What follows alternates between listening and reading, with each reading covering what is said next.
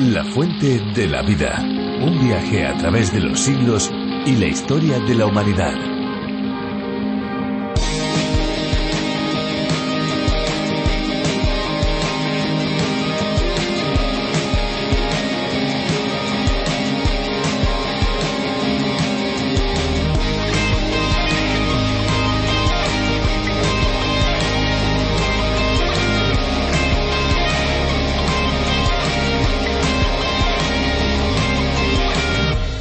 Está comprobado que el agua de avena contiene más cantidad de fibra que cualquier otro grano o cereal.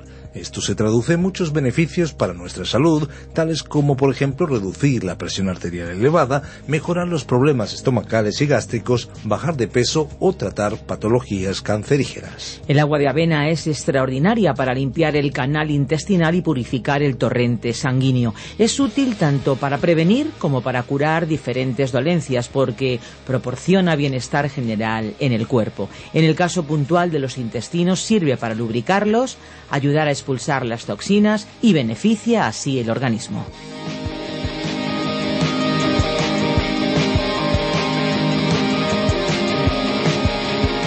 ¿Qué tal amigos? Esto es La Fuente de la Vida. Les habla Esperanza Suárez.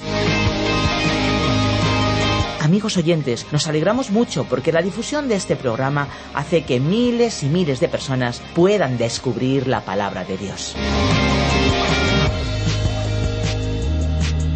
Aunque comenzamos la fuente de la vida con curiosidades, este programa no es solamente un tiempo de curiosidades y de buena música, nada más, claro que no. Es bueno conocer esas curiosidades, es agradable escuchar una buena canción, pero el núcleo central de este espacio es la reflexión o meditación de la palabra de Dios, algo que ya es posible hacer en nuestro propio idioma y en este caso en la versión para España.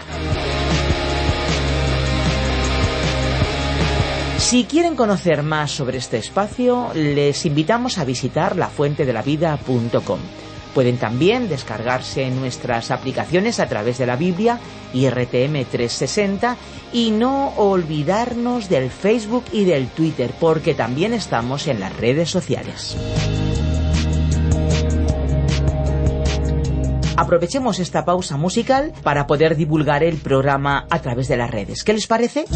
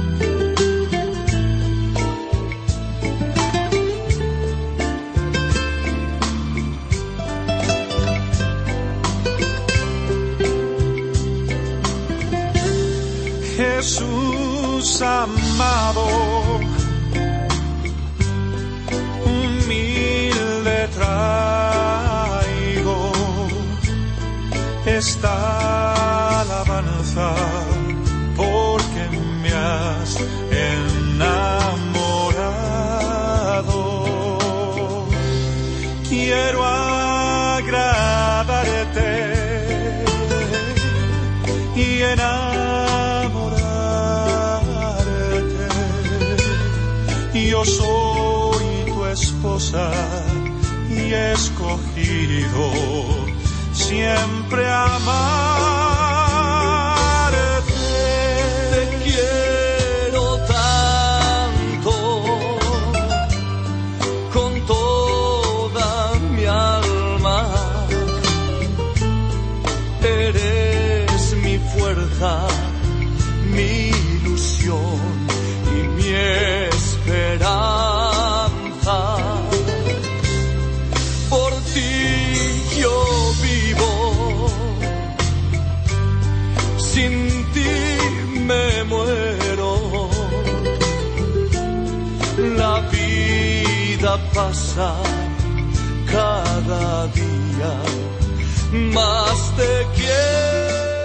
Estarán de acuerdo con nosotros en que el paso del tiempo es evidente en nuestras vidas. No hablamos solamente del aspecto físico, ya que las señales físicas son evidentes y muy claras.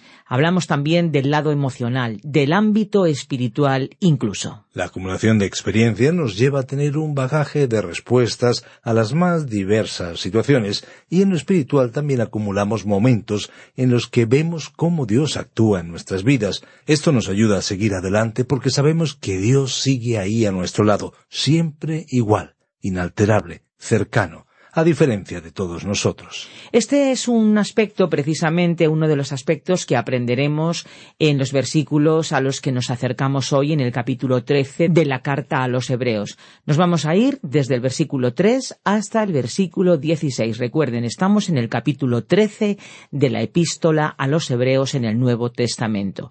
Les recordamos nuestro número de WhatsApp 601 20 32 65. Gracias a los que ya lo han usado. Y por favor, favor, los que aún no lo han hecho, que lo hagan ya. 601 20 32 65. La fuente de la vida. Nuestro pasaje bíblico de hoy se encuentra en la epístola a los Hebreos capítulo 13, desde el versículo 3 hasta el 16. Continuamos hoy nuestro viaje por la epístola a los Hebreos. El capítulo 11 de la epístola a los Hebreos es un capítulo de fe, el capítulo 12 es un capítulo de esperanza y el capítulo 13 es el capítulo del amor. Este capítulo comienza con una sección titulada La vida secreta del creyente, que se extiende hasta el versículo 6. A partir del versículo 7 hasta el versículo 14 tenemos la vida social del creyente y desde el versículo 15 hasta el final del capítulo la vida espiritual del creyente. Retrocedamos, pues, hasta el versículo tres que dice Acordaos de los presos como si estuvierais presos juntamente con ellos, y de los maltratados como si vosotros estuvierais en su mismo cuerpo. El apóstol Pablo mismo estaba preso, así que él sabía mucho sobre esa experiencia. Él dijo que recordáramos a los que pasaban por necesidades y problemas y les mostráramos amor. Es que la Iglesia es un cuerpo, y cuando un miembro sufre, todos sufrimos. A veces hablamos del compañerismo cristiano que tiene lugar en nuestras pequeñas reuniones de grupos o disfrutando de una comida. Pero ¿qué hacemos por aquellos que sufren en soledad?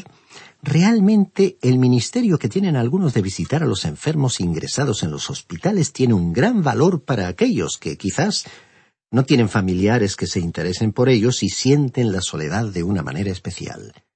Desgraciadamente este aspecto no se enfatiza mucho en la actualidad. Ahora en el versículo cuatro de este capítulo trece de la epístola a los Hebreos leemos Honroso sea en todos el matrimonio y el lecho sin mancilla, pero a los que cometen inmoralidades sexuales y a los adúlteros los juzgará Dios. Aquí dice honroso sea en todos el matrimonio. Aquí el escritor estaba condenando el ascetismo, el matrimonio es honorable desde todo punto de vista, y el sexo es algo que tiene que ser practicado dentro del marco del matrimonio. Dios dio el matrimonio para la humanidad, para el beneficio de la humanidad. Quizás algunos consideren que este es un concepto bíblico desfasado. Lo que está claro es que este mandamiento bíblico ha sido desbordado en muchos casos por la realidad, ya que el hecho de que las parejas vivan hoy juntas sin casarse se ha convertido en una práctica muy generalizada. Pero también hemos de reconocer que las consecuencias de que no haya familias sólidamente constituidas están a la vista. ¿Acaso no son elocuentes las estadísticas que nos hablan de la formación o deformación de jóvenes y que expresan el fracaso y abandono escolar, la violencia en los centros de estudio, el abandono de un hogar que tiene una estabilidad provisional, la delincuencia juvenil o el uso del alcohol y las drogas? No olvidemos que la familia, el hogar, es el centro mismo de toda la estructura social y constituye también el elemento central de la Iglesia. Aquí se habla también del lecho sin mancilla. Otra versión traduce tener todos en alta estima el matrimonio y la fidelidad conyugal. Y otra vez las estadísticas vienen a reforzar el valor del concepto de estas antiguas palabras de la Biblia. Las consecuencias sociales de la práctica del sexo fuera del matrimonio están a la vista, aunque no nos sorprende que muchos quieran atribuirlas a otras causas, con tal de ignorar lo que la Biblia dice. Dice aquí también que a los que cometen inmoralidades sexuales y a los adúlteros los juzgará Dios. Aquí recordamos lo que Pablo escribió en Gálatas capítulo seis versículo siete. No os engañéis. Dios no puede ser burlado, pues todo lo que el hombre siembre, eso también segará. Muchos han intentado practicar el pecado sexual evitando las consecuencias, pero no lo han logrado. Quizás hayan logrado pasar desapercibidos, pero no pueden evitar que Dios los juzgue. Y dice el versículo cinco de este capítulo trece de Hebreos Sean vuestras costumbres sin avaricia, contentos con lo que tenéis ahora, pues él dijo No te desampararé ni te dejaré. No sea usted conocido como una persona que se aferra al dinero, amante de las riquezas, hasta el punto de que su prioridad supere a la que Dios merece ocupar en nuestra vida. Aquí hay una hermosa promesa. No te desampararé ni te dejaré. Es hermoso oír estas palabras dirigidas a cada uno de nosotros. No importa quién sea usted o a qué actividad se dedique. Si usted ha respondido con fe a la palabra de Dios, usted ha sido colocado en una posición en la cual puede tener la certeza de que Él nunca le dejará ni abandonará. Todos tenemos hoy amigos que quizás algún día nos abandonen, e incluso algunos familiares que algún día no tendrán ningún trato con nosotros. Pero cada uno puede asimilar personalmente esta promesa de que el Señor nunca lo abandonará. Deseamos y esperamos que usted, estimado oyente, le tenga a él de su parte. Continuemos leyendo el versículo seis de este capítulo trece de Hebreos. Así que podemos decir confiadamente, el Señor es mi ayudador, no temeré lo que me pueda hacer el hombre. Estos creyentes judíos en Jerusalén, en Judea y en Samaria tendrían que enfrentarse a castigos y pruebas en los próximos años. Por lo tanto, necesitaban recordar que Dios no iba a abandonarlos y que a pesar de lo que pudiera ocurrirles, recordarían las palabras de este versículo El Señor es mi ayudador, no temeré lo que me pueda hacer el hombre. Estimado oyente, Él es el mismo Jesús que se ocupará también de usted y cumplirá lo que nos ha prometido a los creyentes. Leamos ahora el versículo siete del capítulo trece de la Epístola a los Hebreos, que encabeza un nuevo párrafo titulado La vida social del creyente. Acordaos de vuestros pastores que os hablaron la palabra de Dios. Considerad cuál haya sido el resultado de su conducta e imitad su fe. Algunos pastores han utilizado este versículo para enfatizar la obediencia que deben mostrarles los miembros de su Iglesia. Sin embargo, parece que la idea predominante aquí es la del liderazgo. Él está hablando de los líderes espirituales y estos han de conducir a las personas a Cristo. Si un hombre está intentando conducir a las personas a la presencia de Cristo, entonces este es un hombre a quien usted debería permanecer leal. Pero el ser leal a un hombre simplemente porque sea el pastor de la Iglesia no es el tema que el escritor estaba tratando aquí. Leamos ahora el versículo ocho de este capítulo trece de Hebreos. Jesucristo es el mismo ayer, hoy y por los siglos. Ante el nombre Jesucristo cabe hacer ciertas consideraciones. En la palabra de Dios no se registran accidentes, es decir, que ninguna palabra se ha utilizado sin la debida atención. Jesús era su nombre humano, Cristo era su título, el que nos habla de su deidad. Jesús es el nombre que lo relaciona con la humanidad, lo identifica como la persona más maravillosa del mundo. Qué admirable fue Jesús como persona cuando se encontraba aquí en la tierra. La gente se agolpaba alrededor de él porque él era tan humano. Las multitudes lo siguieron y lo amaron. Lo que detestaban era su enseñanza, no a Jesús como hombre. Cristo es el título que habla de su misión mesiánica a este mundo. Él es Dios manifestado en carne. Al pronunciar el nombre Jesucristo, vemos lo adecuadamente que se unen los dos nombres en una sola persona. Este versículo ha sido probablemente mal aplicado como algunos otros versículos de la Biblia. Muchos usan este versículo y piensan cuando Jesús estuvo en la tierra hace más de dos mil años, realizó milagros. Por lo tanto, nosotros también deberíamos realizarlos hoy. Él sanó en aquella época de su ministerio y de la misma forma deberíamos estar sanando nosotros hoy. Él continúa hoy llevando a cabo ese ministerio. Bueno, Jesucristo es el mismo, pero necesitamos comprender en qué sentido Él es el mismo. Él es el mismo en su carácter, en su persona y en sus atributos, pero no es el mismo en lugar ni en su forma de actuar. Si uno viaja a Israel verá pocas evidencias de su pasada presencia en aquella tierra. Hace más de dos mil años se encontraba en Belén como un niño, pero ya no es un niño ni se encuentra en Belén. Más tarde fue un adolescente jugando en las calles de Nazaret. Aún quedan algunos jóvenes jugando por ahí, aunque tampoco quedan señales del paso del Señor. Algunos años más tarde, ya como un hombre, caminó por aquellas tierras y efectivamente sanó a muchas personas. Y si uno va a Jerusalén y visita el Gólgota, no verá la cruz en aquel lugar, y él no se encuentra hoy en ninguna cruz. La idea principal de esta epístola es que él se encuentra actualmente a la derecha de Dios. Dice Hebreos capítulo ocho versículo uno Tenemos tal sumo sacerdote el cual se sentó a la diestra del trono de la majestad en los cielos. Y por lo tanto, como dice Hebreos capítulo 12 versículo 2, tenemos que poner los ojos en Jesús, el autor y consumador de la fe. Él logró nuestra redención hace más de dos mil años y se sentó a la derecha de Dios, y precisamente ahora se encuentra allá, pero algún día vendrá como rey sobre la tierra para establecer su reino. Él aún no ha llamado a su iglesia para recogerla del mundo, pero algún día lo hará es que Jesús no es el mismo en cuanto al lugar que ocupa y en cuanto a su ministerio, pero Él es el mismo en sus atributos. Cuando Él estuvo aquí hace más de dos mil años, era Dios que descendió hasta nuestro nivel humano. Cuando uno visita la tierra de Israel y piensa en su primera venida, se siente maravillado por aquel evento. Él vino a un lugar en el que no había grandes riquezas, ni pompa, ni ceremonia. No vino a Roma, que era el centro del poder y del gobierno. No vino a Atenas, el gran centro cultural de la época. Pero sí vino a un insignificante puesto avanzado del imperio romano y entonces descendió al nivel del hombre común. ¿Se ha preguntado usted alguna vez por qué las multitudes se sintieron atraídas por él y lo siguieron?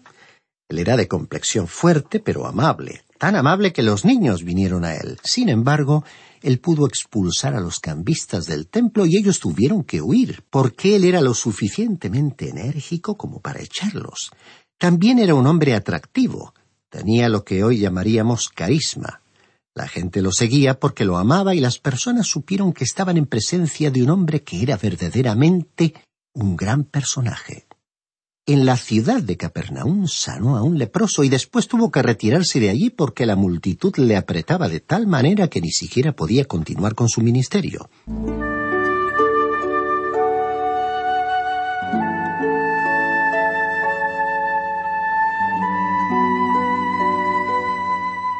Queremos ahora decir algo con sumo cuidado, y es lo siguiente. Era la persona de Cristo lo que atraía, no sus enseñanzas. Su gran declaración de que iba a morir para redimir a los hombres no fue popular. Desde el mismo principio de su ministerio fueron sus enseñanzas las que ofendían. Él enseñó que Él era el pan de vida y que había venido a dar su vida para que las personas pudieran tener comida espiritual. En el Evangelio según San Juan capítulo seis versículos sesenta y cinco al sesenta y ocho leemos Y dijo Por eso os he dicho que ninguno puede venir a mí si no le es dado del Padre. Desde entonces muchos de sus discípulos volvieron atrás y ya no andaban con él.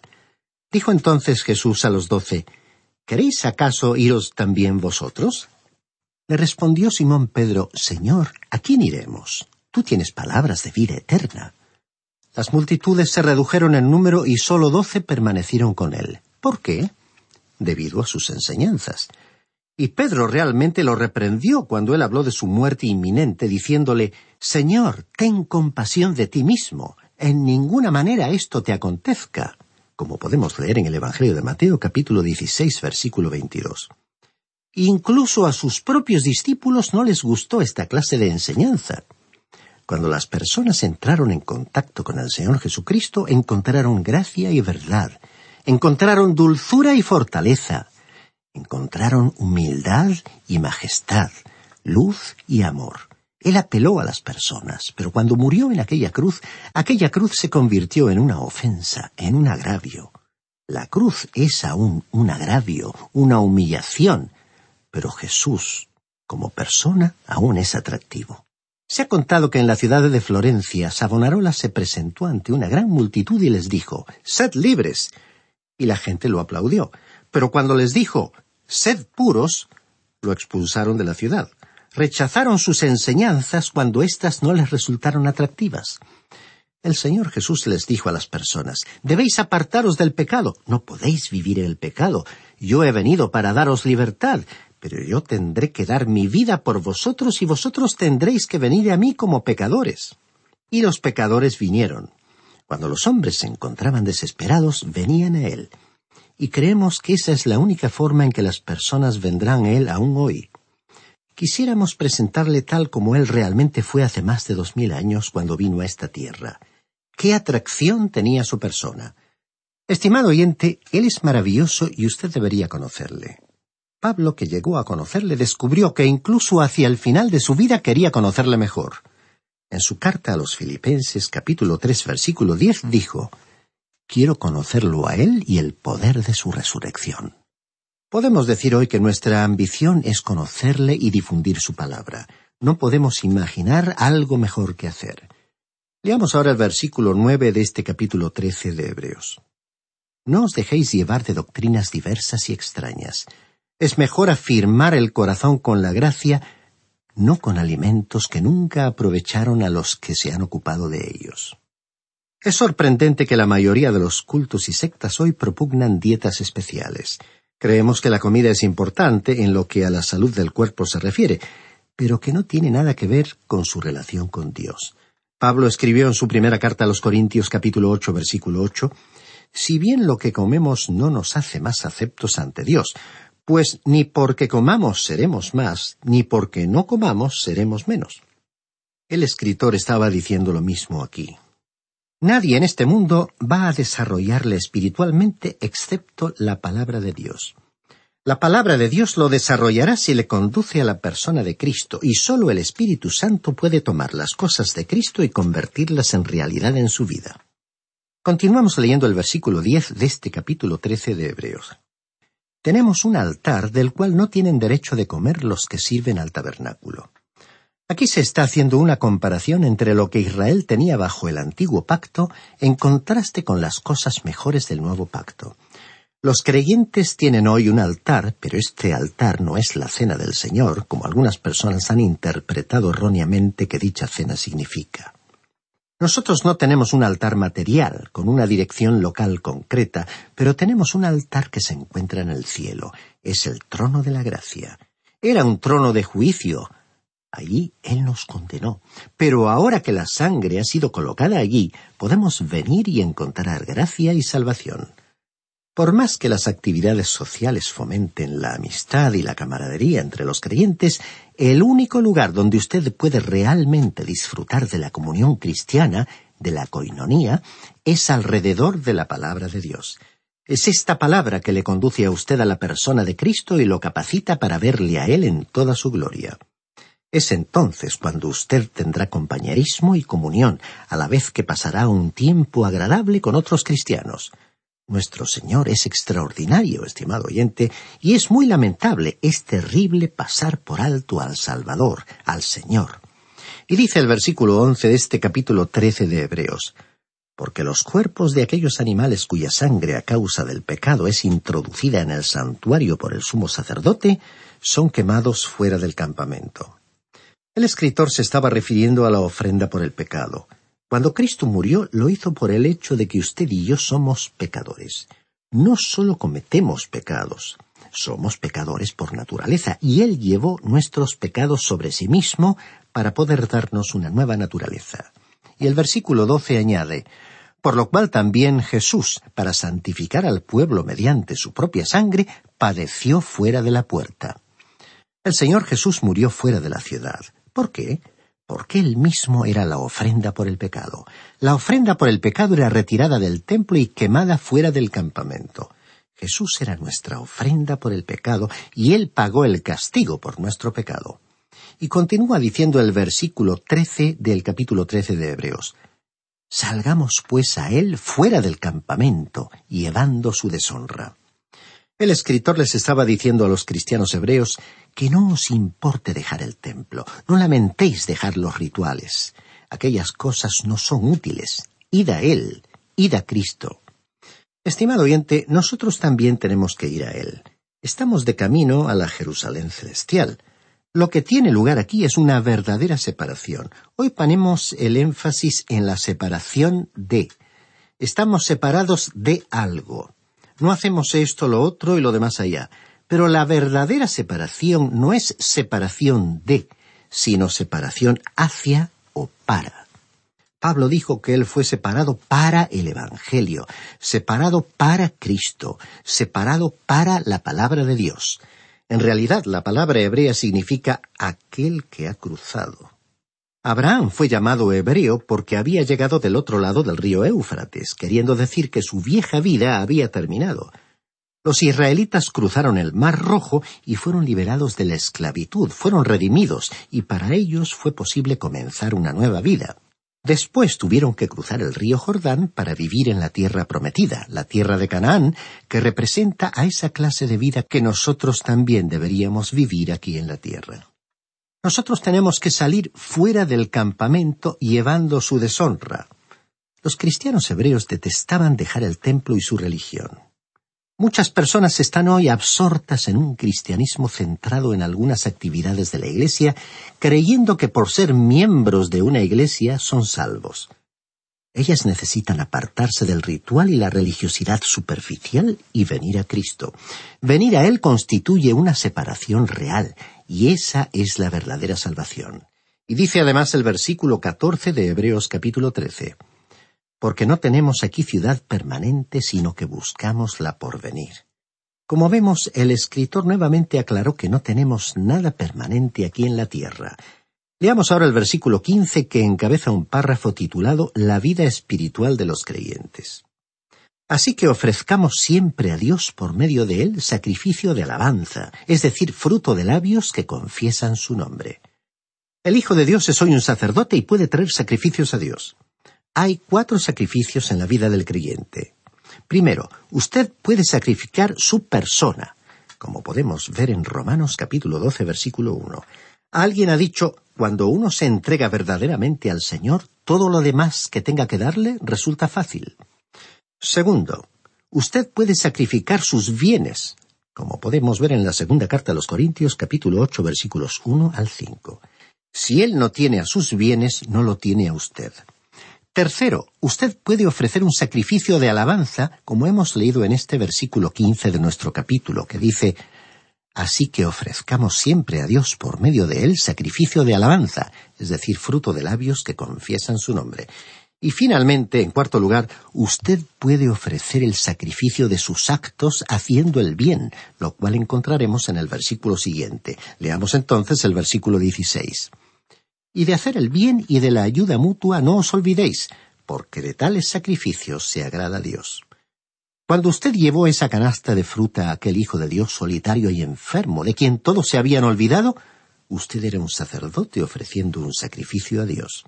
Estaba haciendo algo que agradaba a Dios y él se deleitó en ese gesto suyo. Estimado oyente, si el cristianismo no transita por este mundo tocando la vida real y las necesidades de los demás, no puede ser bueno. El Señor Jesús se encuentra a la diestra de Dios y allí ocupa su lugar como cabeza de la Iglesia, pero sus pies están aquí abajo, apoyados en esta tierra. Él quiere que el cristianismo, al proclamar el mensaje de salvación, tienda una mano de ayuda y solidaridad al sufrimiento humano. Es como si el mismo Señor quisiera colocarse dentro de nuestros zapatos para acompañarnos en nuestro viaje por esta tierra. En nuestro próximo programa llegaremos al final de nuestro estudio de esta carta. Por lo tanto, estimado oyente, le invitamos cordialmente a que nos acompañe al examinar los últimos versículos de este capítulo 13 de la Epístola a los Hebreos. Amigos, muchas gracias por acompañarnos una vez más en La Fuente de la Vida. El programa se acaba, pero nosotros podemos seguir en contacto. Pueden llamarnos al 91 422 0524 o bien al 601 20 32 65. Recuerden que si llaman desde fuera de España pueden pulsar el prefijo más 34. Y si desean enviarnos un correo electrónico lo pueden hacer a la siguiente dirección info arroba radioencuentro.net. Info arroba radioencuentro.net. El programa de hoy y los anteriores están disponibles en nuestra web lafuentedelavida.com o bien en la aplicación La Fuente de la Vida que se puede encontrar también con el nombre a través de la Biblia. Nos despedimos ya, pero no sin antes recordarles algo muy importante. Hay una fuente de agua viva que nunca se agota beba de ella. Este ha sido un programa de Radio Transmundial producido por Radio Encuentro, Radio Cadena de Vida.